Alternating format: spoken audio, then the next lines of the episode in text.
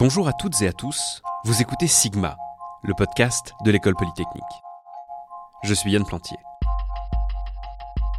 Aujourd'hui, une petite histoire de science.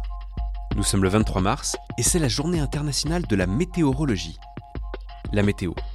On ouvre son portable et en quelques secondes, on sait le temps qu'il fait et le temps qu'il va faire partout dans le monde. C'est bien pratique. Très prosaïquement, ça permet de savoir comment on va s'habiller. Mais vous imaginez bien que la météorologie n'a pas été inventée pour nous permettre de savoir s'il faut prendre une écharpe le matin en sortant de chez soi. En 1854, Napoléon III est en pleine guerre de Crimée lorsqu'une tempête s'abat sur sa flotte et sur ses campements. Des bateaux sombres, de grandes quantités de nourriture et de matériel sont perdus. C'est un coup dur.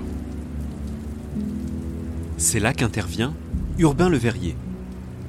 Il est polytechnicien, directeur de l'Observatoire de Paris. Il enquête, retrace le parcours de la tempête. Avant de balayer la Crimée, on l'a ressenti en Turquie, en Grèce et encore avant ça au Maghreb et dans l'Atlantique. À l'époque, le télégraphe est en plein développement. Le Verrier se dit que si on avait pu repérer la tempête alors qu'elle était encore en Afrique ou au sud de l'Europe, on aurait pu prévenir l'armée à temps, amarrer les bateaux, protéger les soldats. Urbain Le Verrier est chargé par l'empereur de créer un réseau à travers la France et à travers l'Europe, un réseau de stations météorologiques qui tous les jours se met à relever la pression atmosphérique, le sens du vent, la température. Toutes ces données sont transmises via le télégraphe à Paris, à l'Observatoire. L'Observatoire compile tout ça et publie un petit bulletin d'information. Le réseau existe toujours. On l'a enrichi de satellites et il est à présent opéré par Météo France. Et le bulletin quotidien, vous le connaissez, c'est le bulletin météo. Madame, Monsieur, bonsoir. Encore de fortes chaleurs en ce 17 août avec un soleil de plomb à peine voilé. La météo, ce n'est pas le climat, bien sûr, mais l'augmentation du nombre de canicules, de sécheresses, d'inondations, ce sont autant de symptômes du réchauffement climatique global.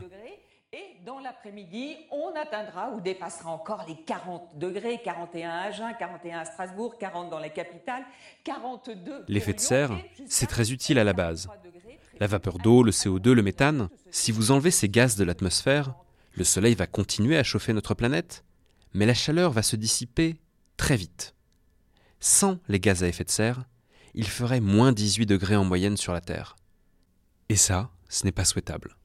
Mais l'inverse non plus. En rejetant du CO2, du méthane, des gaz utilisés pour la climatisation, on rajoute une couche à notre isolant planétaire. On réchauffe l'atmosphère, on perturbe les écosystèmes. Nous ne sommes plus en 1854, en pleine guerre de Crimée.